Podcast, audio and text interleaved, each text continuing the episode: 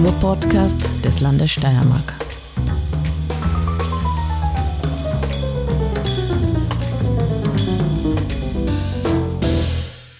Herzlich willkommen beim Kunstfunken, dem Kunst- und Kulturpodcast des Landes Steiermark. Mein Name ist Petra Siedergrabner und ich freue mich, euch wieder begrüßen zu dürfen. Die, die uns vielleicht auf den gängigen ähm, Streaming-Kanälen vermisst haben, wir sind wieder da. Wir hatten ein bisschen eine Winterpause, würde ich das bezeichnen, weil wir auch uns ein paar Neuerungen überlegt haben, aber zu denen später. Es wird jetzt auch so Rubriken geben. Ich verrate das eh immer gleich. Aber in erster Linie will ich meinen heutigen Gast begrüßen, Herbert Nicholz-Schweiger. Das heißt aber nicht, dass er schweigen soll. Hallo, lieber Herbert. Ja, hallo. Wer ihn kennt, wird gleich sich denken, ah, der Herbert ist im Studio. Wer ihn nicht kennt, denen darf ich ihn kurz vorstellen. Er, ich weiß gar nicht, ob er das Wort mag, er ist quasi ein Urgestein der steirischen Kunst- und Kulturszene. Und der Anlass, warum ich ihn jetzt gerade jetzt eingeladen habe, ist, weil er Mitte Februar ein Buch veröffentlicht hat, das heißt Bewegt bleiben. Und da geht es um 50 Jahre Arbeit in Kunst und Kultur in der Steiermark, betrifft alles den Herbert selbst. Das Buch hat verschiedene Kapitel und Unterteilungen, ist sehr dick, sehr schwer. Ich glaube, es hat ein paar Kilo, oder? Eineinhalb. Danke vielmals. Also es ist zum Mittragen als Taschenlektüre eher ein bisschen schwer. Ja. Wird auch jeden Reisekoffer eher, da muss man dann achten drauf, dass man das Limit von meist 20 oder 25 Kilo einhält. Aber es ist ein sehr schönes Buch, sehr schönes Format, viele Bilder, Illustrationen. Alle, die mit Kunst und Kultur in der Steiermark zu tun haben, werden sich oder Projekte wiederfinden. Es sind wie viele Personen? Die Zahl der Personen ist faktisch nicht mehr abzählbar. Es sind 18 Spaltennamen. Na bitte. Das also DIN A4-Format ungefähr. Man kann sich vorstellen, dass das. Das ist ja ziemlich und viele. Eigentlich sollte man die Namen gar nicht veröffentlichen. Und nicht deswegen, weil sie nicht wert wären zu veröffentlichen, sondern weil wahrscheinlich ja fast ein Drittel weiterer Namen möglich wäre, die einfach im Laufe der 50 Jahre nicht wirklich registriert worden sind. Okay. Das äh, deutet vielleicht schon darauf hin, dass der Herbert eben schon sehr lange in diesem Kunst- und Kulturgeschäft ist. Ich werde ihn jetzt kurz biografisch vorstellen. Herbert, darf ich das Geburtsjahr verraten? Aber ja. Also geboren 1944 und was sehr nett ist in der Biografie im Buch ist zu lesen mit dem Mutternamen Pschenitschnik. Als ich den Herbert kennenlernte und er mir das erzählt hat, war das natürlich für uns alle immer eine Herausforderung, diesen Namen fehlerfrei auszusprechen. Das Lustige ist aber, was ins Auge sticht, warum Muttername? Äh, weil mein Vater und meine Mutter nicht verheiratet waren. Ah, und du hast den Namen der Mutter. Und ich habe den Namen der Mutter. Dann kommt dieser Namenswechsel auf Nichols das erste Mal in den 70er Jahren, als du bei der neuen Zeit als Journalist tätig warst. Ja, es war warst. ganz simpel, weil in der Spalte der Zeitung von Herbert Pschenitschnik einfach nicht ausgegangen ist und ich vermute, dass meine Kollegen mir die zweite Autorenzeile nicht gegönnt haben. und wie bist du dann auf Nichols gekommen? Indem wir durchgetrickst haben, welcher bestehende Namenteil es besser bezeichnen könnte. Und da ist aus dem Nick der Nichols geworden. Ah. Sehr, schon ein Hinweis auf künstlerische, kulturelle, intellektuelle ja. Idee mit sehr spannend. Der, ich habe schon verraten, dass er Journalist bei der Neuen Zeit tätig war, dann auch bei der Kleinen Zeitung und beim ORF. Danach warst du von 1976 bis 1988 als Pressereferent beim Steirischen Herbst tätig. Ja, 13 Herbste. 13 Herbste, eine lange Zeit. In der Zwischenzeit wieder warst du auch Mitbegründer der Steirischen Gesellschaft für Kulturpolitik und auch der Steirischen Kulturinitiative. Ja. Man darf aber auch hinzufügen, dass du im Feld der Kulturpolitik auch tätig warst, sowohl bei Landesfinanzreferent Christoph Klauser der auch mit dabei war bei der Gründung der Gesellschaft für Kulturpolitik, dann auch beim Kulturreferent Kurt Flecker ja. im Büro tätig, dann du warst Teil des Landeskulturbeirates, des Kulturbeirates für sich, des Kulturkuratoriums und des Kulturbeirates der Stadt Graz. Man sieht, dass du sehr vielfältig und langweilig war es nie. Der, das klingt so. Und ich komme jetzt, das ist auch neu seit heuer. Ich werde jetzt ab jetzt immer dieselbe Einstiegsfrage stellen, beziehungsweise sind zwei Fragen. Die erste Frage, Herbert, lautet: Kunst oder Kultur? Kunst. Die, möchtest du noch zwei Sätze dazu sagen? Äh, wir haben, glaube ich, äh, in den letzten 10, 15 Jahren eine derartig inflationäre Verwendung des Wortes Kultur, vom Esskultur bis ich weiß nicht was. Und da bin ich dann doch für das äh, hermetischere Kunst. Danke. Die zweite Frage. Audio oder Video? Beides. da war oder dazwischen. Also, nein, das ist eine das geht. für mich keine Entscheidungsmöglichkeit. Okay. Ich komme gleich zum ersten großen Thema am Blog, würde ich das nennen, nämlich das, was ich jetzt zum Schluss kurz skizziert habe, nämlich Kulturpolitik und Kultur. Hast du da das Gefühl, dass im Laufe deiner 50 Jahre eine Art, das wird jetzt leicht provokant, eine Schubladisierung passiert ist und kann quasi die Nähe auch zu, zu wirklicher Kulturpolitik auch einschränken oder macht es das Gegenteil? Für das eigene Tun? Naja, das, das Problem ist ja, dass äh, in diesen letzten 15, 20 Jahren äh, alles und jedes marketingmäßig behandelt werden musste. Und auf die Art ist man natürlich auch ständig auf der Suche nach, äh, die klassischen Lateiner würden sagen, epitheta ornans, also schmückenden Beiwörtern. Äh, und da ist natürlich wunderbar, wenn man dann Wörter wie Kultur, Kunst und so weiter an trivialste Vorgänge des menschlichen Lebens anhängen kann. Aber damit verbindet sich ja, dass Kunst eher die, die fernere, die, die, die schwierigere Materie ist. Und genau das sollten wir ja alle vermeiden, weil äh, Kunst in verschiedensten Verständnis unser Leben uns besser ausdeutschen kann. Wir, wir kriegen einfach im Wege von Kunst und Kultur auch natürlich, wenn sie äh, einigermaßen gut verstanden ist, zusätzliche Aspekte.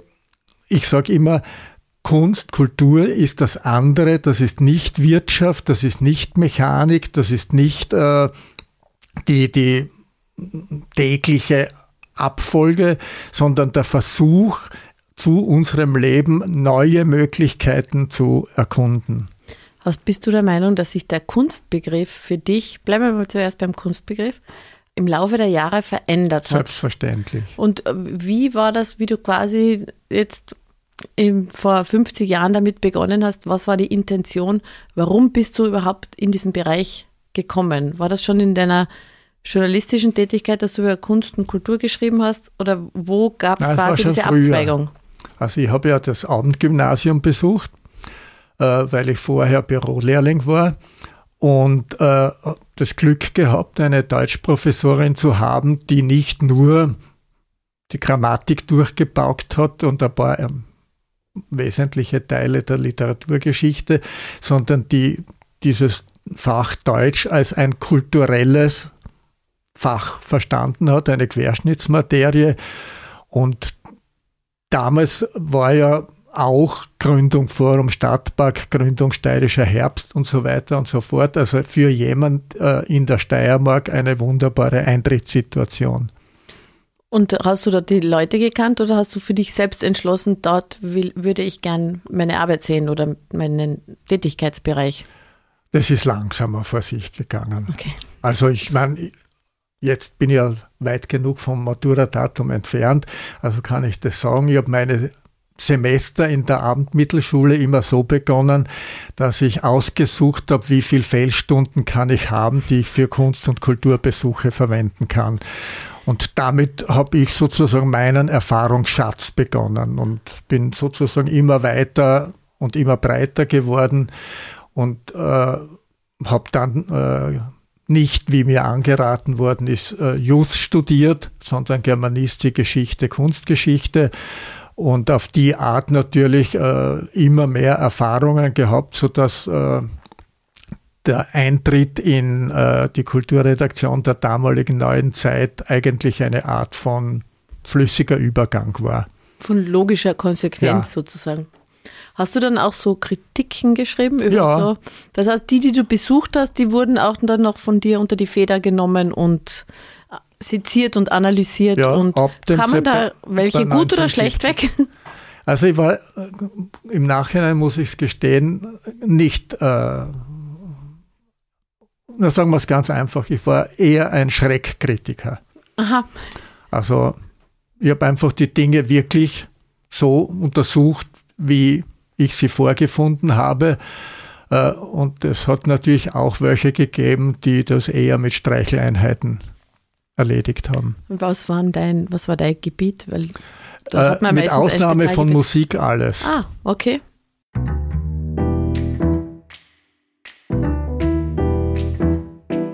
Kulturpost. Die Kulturpost ist unser monatlicher Newsletter, der auch bei Bedarfsfall öfters erscheint. Hierzu findet ihr alle Informationen am Kulturportal des Landes Steiermark www.kultur.steiermark.at. Wenn ihr wollt, könnt ihr euch hierfür auch anmelden. Unser Button Newsletter ist auf der Startseite rechts unten zu finden. Besonders am Herzen liegt mir diesmal die Ausschreibung für die Vergabe einer Sonderförderung zur Erhaltung von Flur- und Kleindenkmalen 2024 bis 2025 die Einreichfrist dafür endet am 20. April 2024.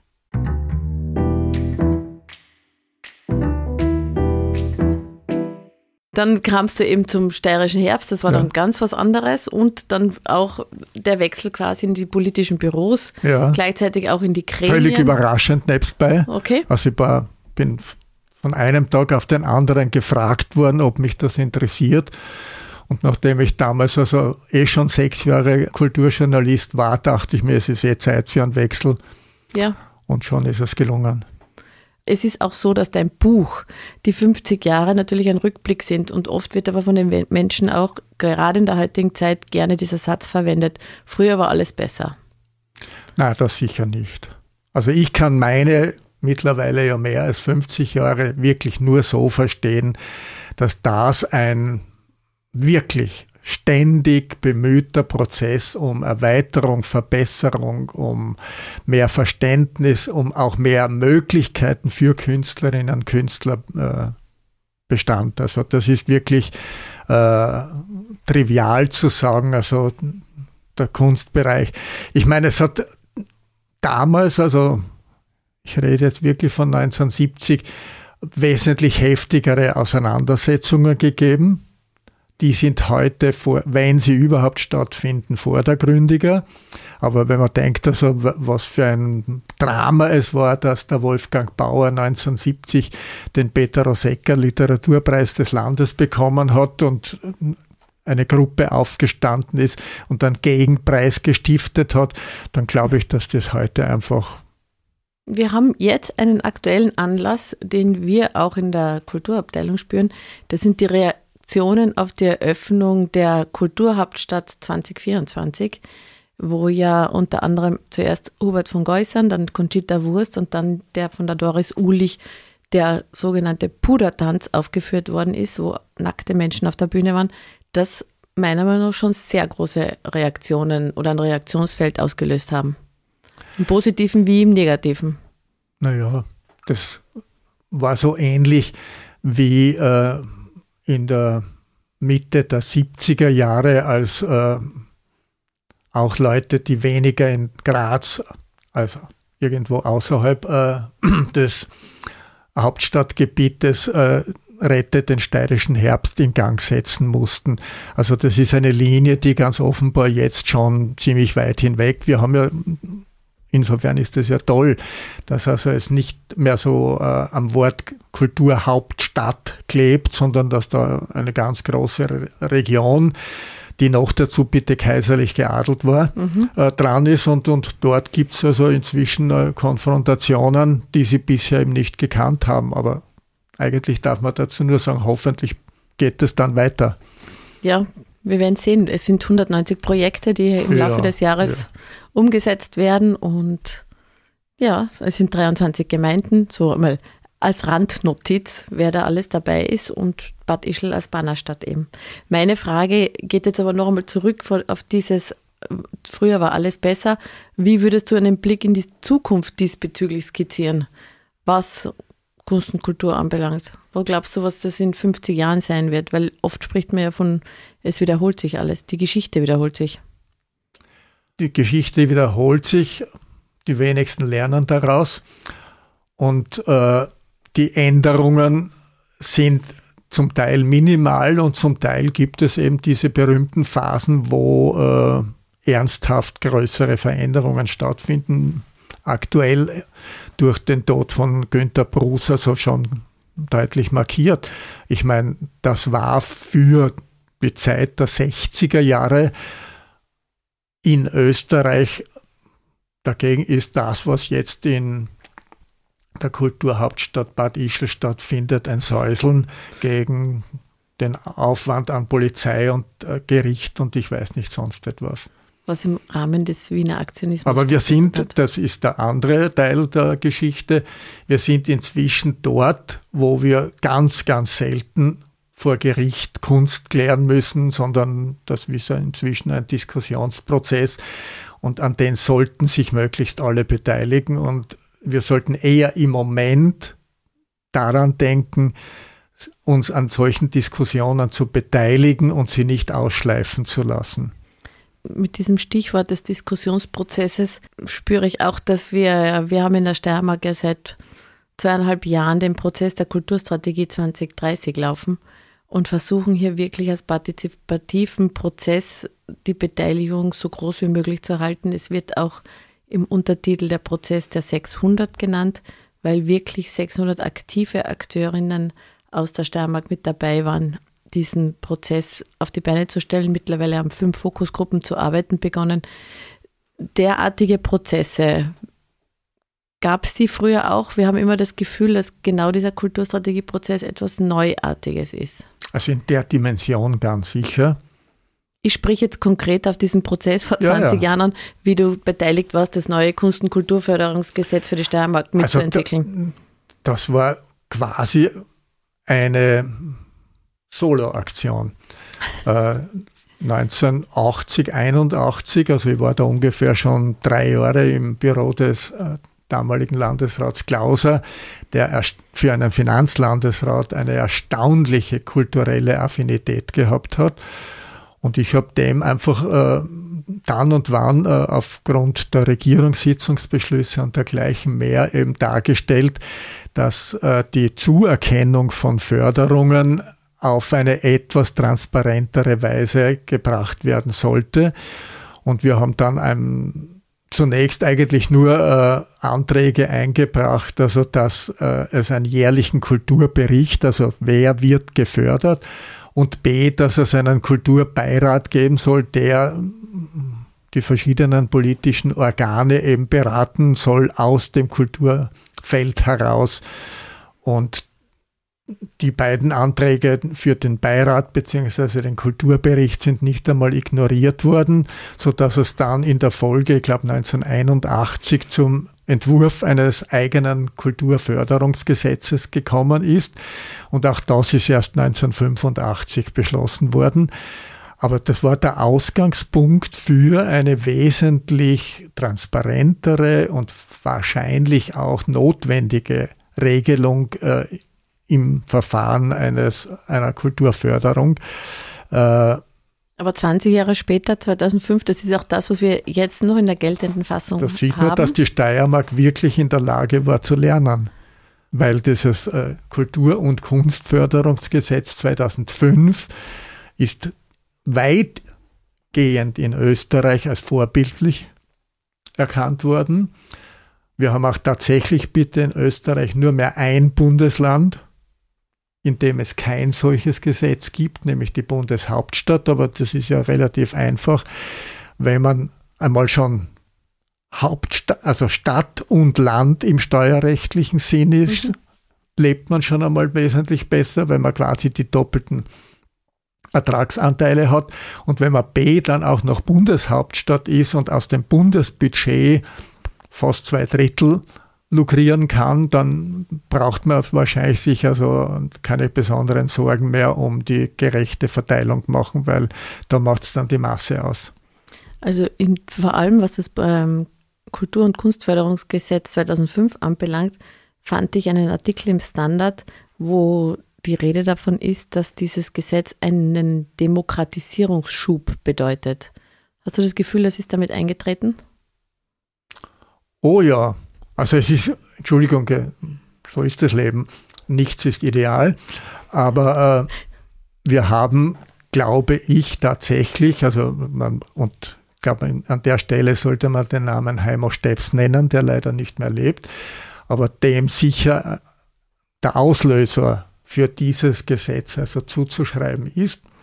Und äh, was wir meines Erachtens noch brauchen, ist ein Ausgleich dafür, dass ich glaube ungefähr um 2010 die beiden damals bestehenden äh, Beiräte, nämlich der Kulturbeirat für die allgemeinen Fragen der Kultur, des Kulturlebens und des Förderbeirats, der nur die Zuerkennung von Förderungen äh, entscheiden sollte.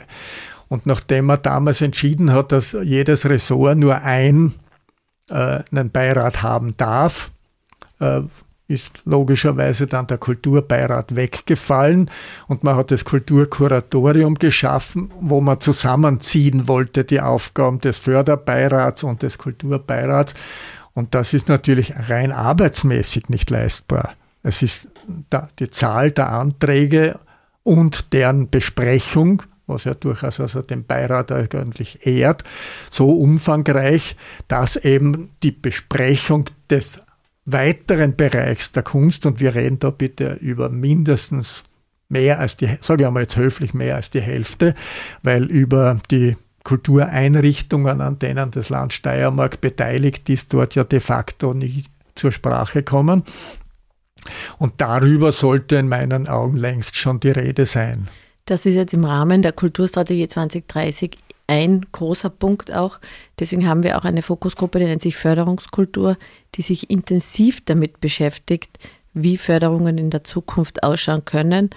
Bewusst Förderungskultur, weil es natürlich auch um einen Umgang, Kommunikation, um einen Dialog auch geht, wie Fördertöpfe der Zukunft aussehen können.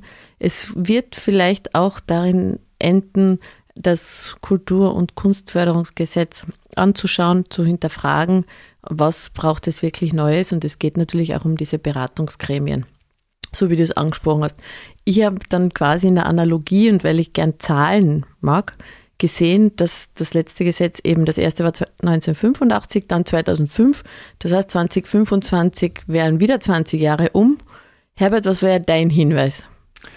Mein Hinweis ist, dass äh, eben diese Kulturstrategie 2030 und vor allem die umfangreiche Beteiligung aus diesem Kunst- und Kulturbereich ein mustergültiger Vorschlag dafür sind, in dieses neue kommende Gesetz diese kommunikativen Elemente der verschiedenen Kultur- und Kunstteilnehmerinnen mhm. einzupflanzen, weil äh, der Abstand zwischen den Entscheidenden und denen, über die entschieden wird, ist natürlich geringer geworden, aber er ist in meinen Augen noch immer viel zu groß.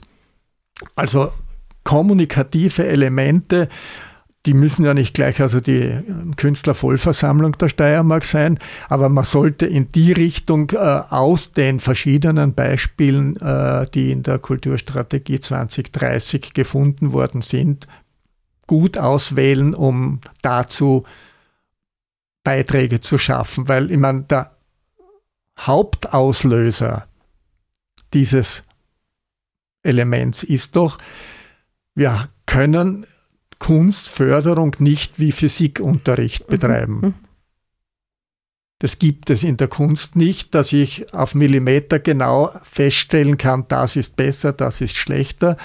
Und dafür brauche ich dann eine Art von demokratischem Element in Form eines Beirates und dergleichen mehr. Ob, der, der, ob das derzeit bestehende Kulturkuratorium dafür schon die letztgültige Form ist, sollte man sich gut anschauen. Herbert, das führt mich zur nächsten Frage, nämlich auch dieser Punkt Kultur und Verwaltung. Was hast du für ein Gefühl in deinem, in deinem ganzen Schaffen und deiner Tätigkeit? Was hat das Kulturressort, das jetzt ja wieder seit ein paar Jahren vereint ist, ähm, da meine ich damit Volkskultur und die sogenannte Hochkultur, für die Hoch wir auch einen neuen, einen neuen Begriff haben. Was hast du das Gefühl, konnte dieses Kulturressort für dich tun? Naja, ich meine, das, was Verwaltung für unser ganzes Leben ist. Es ist eine Art von Leitlinie, an der man sich anhalten kann. Das Problem ist immer, dass da natürlich zwei höchst unterschiedliche Akteure am Werk sind. Die einen müssen schauen, dass sie für den Vertretungskörper Land eine möglichst große Ordnung herstellen und die anderen gerade im Bereich Kunst und Kultur, sind natürlich auf der freien Wiese und möchten also so freizügig wie möglich handeln können. Und das ist relativ schwer. Also ich kann nur auf ein für mich zumindest höchst angenehme Begebenheit verweisen. Äh, jetzt mit diesem Buch, äh, das ich auch einer Vorvorgängerin im Förderreferat also äh, geschickt hat, die natürlich längst in Pension ist und die den, kann ich nur als Kompliment verstehen, die an, als Antwort geschickt hat, in den meisten Fällen sind wir doch immer einer Meinung gewesen. Sehr nette Ansage. Wie empfindest du das umgekehrt? Was hast du für das Kulturressort getan? Ich glaube, der, der, der Hauptteil meines Beitrages konnte ja nur relativ gering sein, weil ich tatsächlich 33 Dienstjahre im Land Steiermark zugebracht habe, aber nur vier Jahre davon wirklich für Kunst und Kultur gearbeitet habe, eben in der genannten Zeit beim Landeshauptmann Stellvertreter Flecker. Und äh, die Zeit möchte ich auch nicht missen, weil ich glaube, dass da einiges also geschehen ist. Äh, man darf nicht vergessen, das ist quasi die Zeit, in der dieses Kultur- und Kunstförderungsgesetz, das im Juli 2005 beschlossen worden ist und ab 2006 exekutiert werden musste. Und ich glaube, dass das schon ziemlich passabel gelungen ist.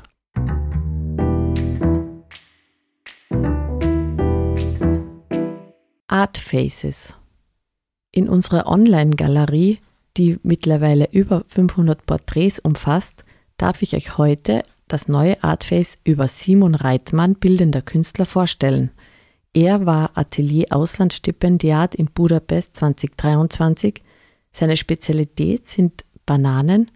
Ihr könnt selbst weiterlesen, warum. Unter dem Titel Bist du Bananok findet ihr das aktuelle Artface auf der Startseite des Kulturportals www.kultur.de steiermark.at.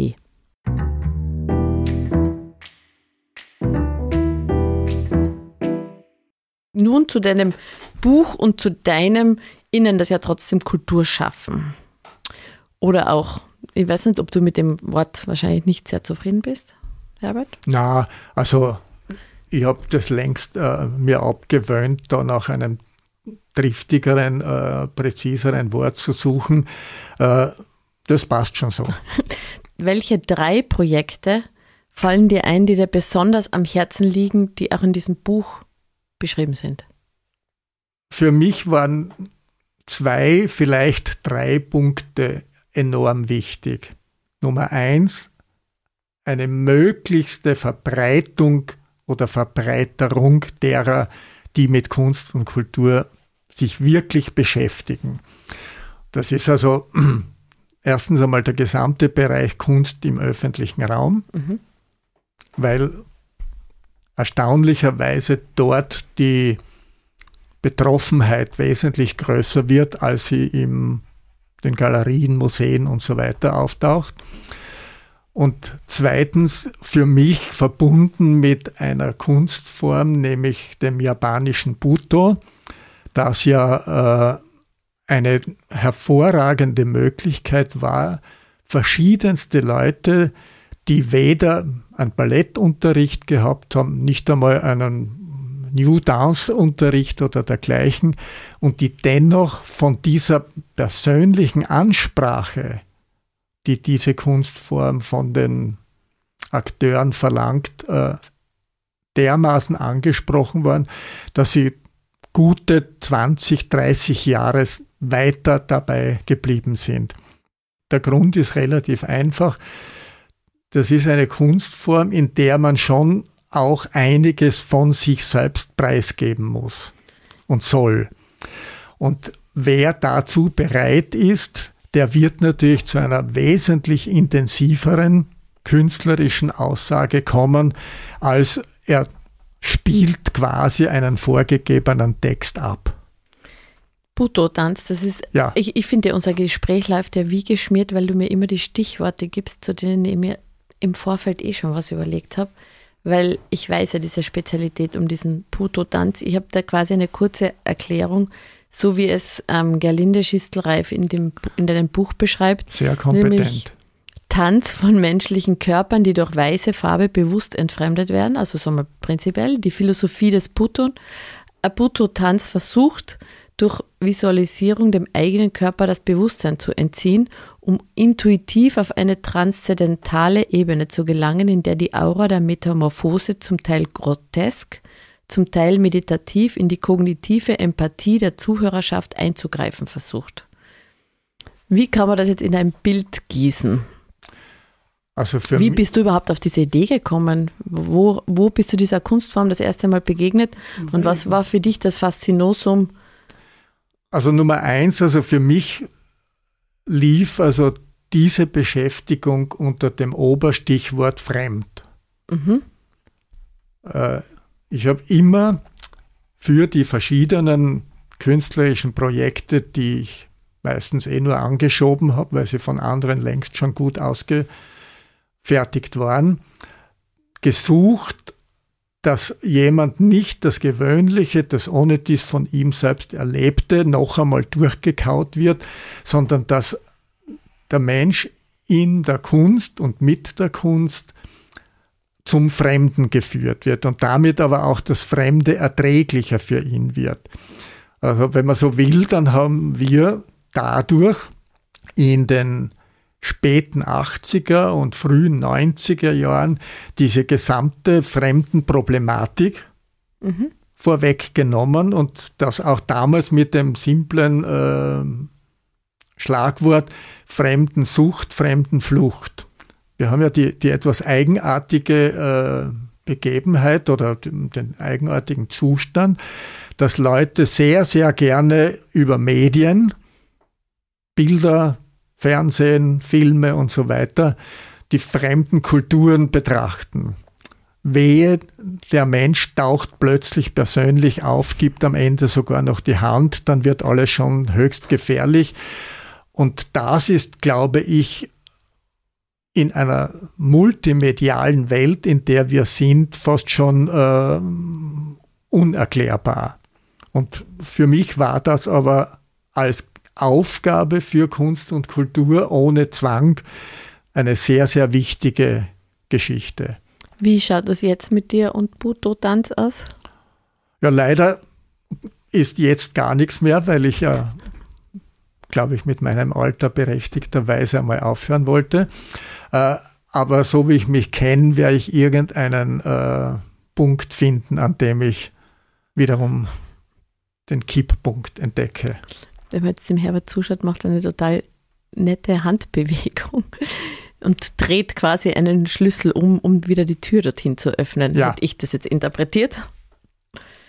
Ich hätte, würde noch gern wissen, welche Teile in dem Buch, wie du das quasi eingeteilt hast, weil, wie viele Seiten umfasst das? 300.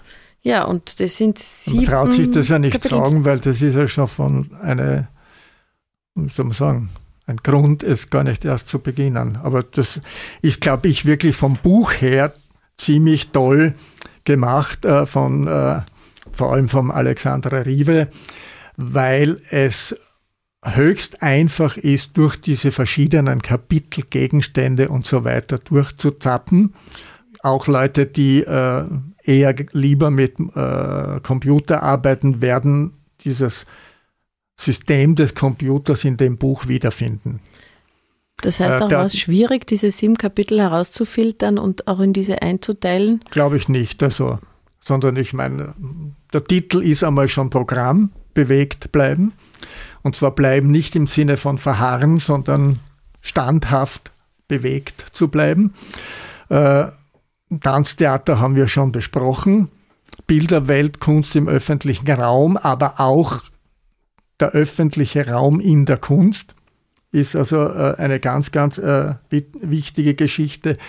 Ich glaube auch, dass wir im Bereich Literatur nichts Neues gemacht haben, sondern geschaut haben, dass das viele, das in der Steiermark da ist und der berühmte Ausdruck von Literaturhauptstadt äh, des deutschsprachigen Raums, der hat schon was für sich gehabt.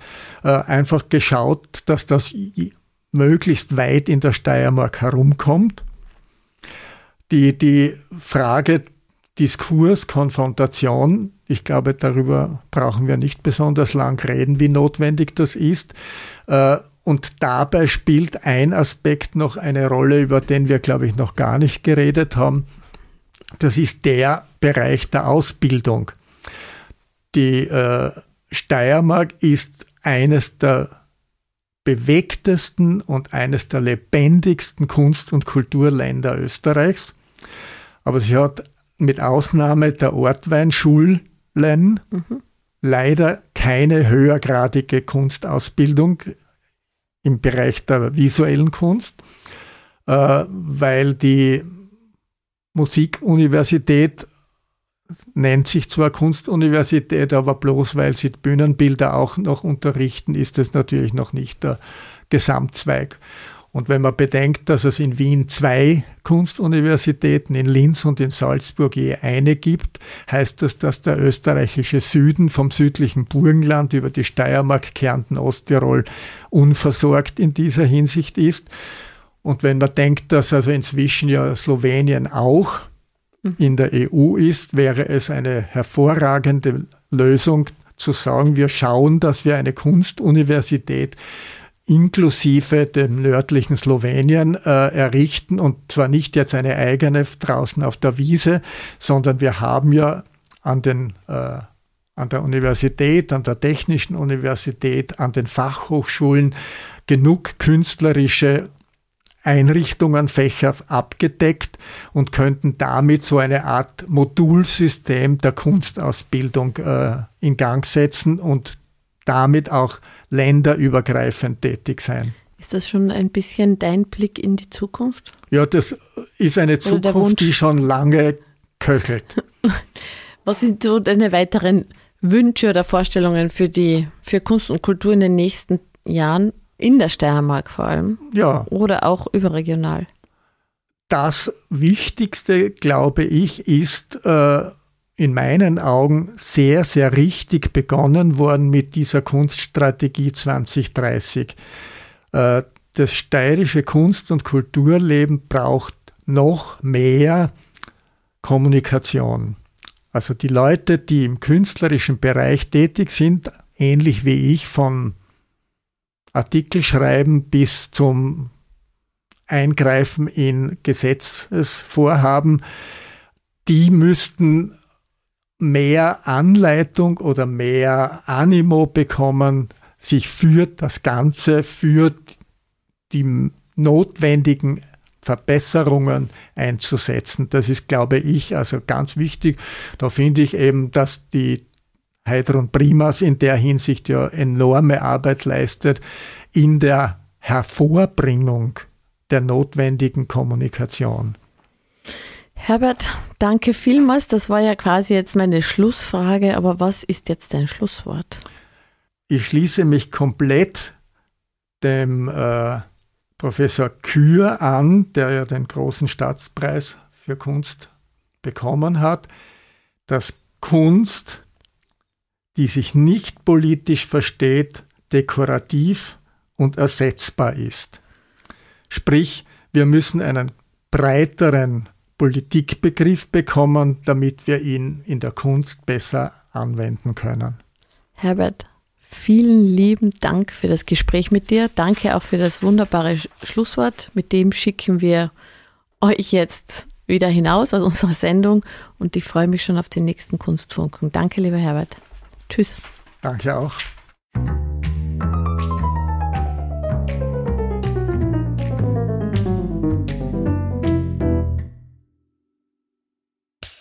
Cut. Und wer hat's produziert? Das Pod. Deine Podcast-Agentur.